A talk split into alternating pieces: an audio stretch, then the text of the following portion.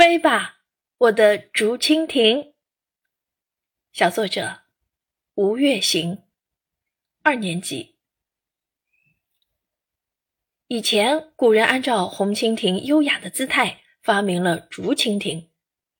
竹蜻蜓由两个部分组成，一是竹柄，二是翅膀。玩的时候，只要双手一搓，然后立马手一松，竹蜻蜓就会轻盈地飞上天空。五颜六色的竹蜻蜓在空中翩翩起舞，一会儿朝上飞去，就像鸟儿在飞翔；一会儿朝下飞去，就像树叶飘了下来。小孩们乐得哈哈大笑。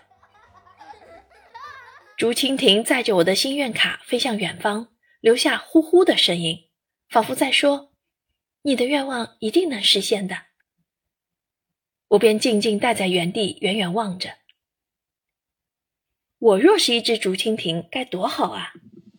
能自由自在的飞翔，如果遇到暴风，也毫不退缩，勇敢的往前飞；如果遇到太阳，趁着微风和温暖的阳光，向前飞行。